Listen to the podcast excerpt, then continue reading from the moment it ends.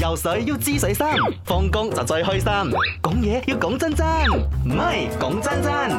講真真嘅，今日嚟做個民意調查啦，我哋大家互相認識下啦。嗯究竟你係邊種人呢？面對自己最中意食嘅嘢，係一開始就先食先。即係你先食雲吞麵嘅雲吞，定話先食雲吞麵嘅麵呢？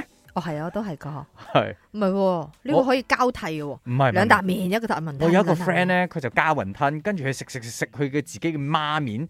跟住我心諗做咩你唔喐一個雲啖吞，雲吞都唔使，連個湯都唔飲一啖喎。再等到最後撥走個碟先，又攞個碗過嚟，跟住我慢講，慢啲。啊佢同我講，我食嘢係咁樣嘅，我一定係食晒嘅麵先至慢慢揼個雲吞，但係嗰個雲吞皮浸得耐，咪會散咯。所以我咪幫佢食咯。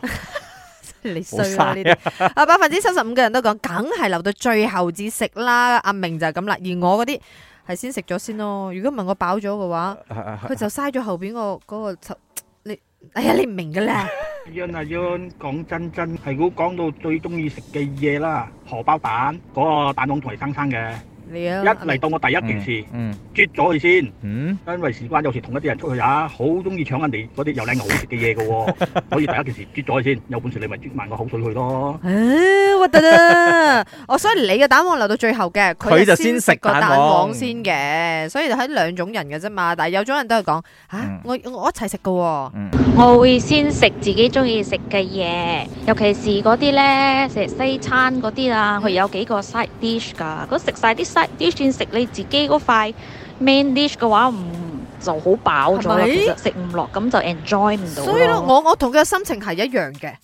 你話但係但係如果你講食西餐咧，你一定係慢慢食噶嘛，你唔係好似食雲吞麵咁快快唔食。係啦，但係你知食㗎嘛或者女仔胃口細啲啊，你明我意你思講，冇 我？識親嗰啲女仔嚇到我。誒嗰日我哋食乜嘢咗啊？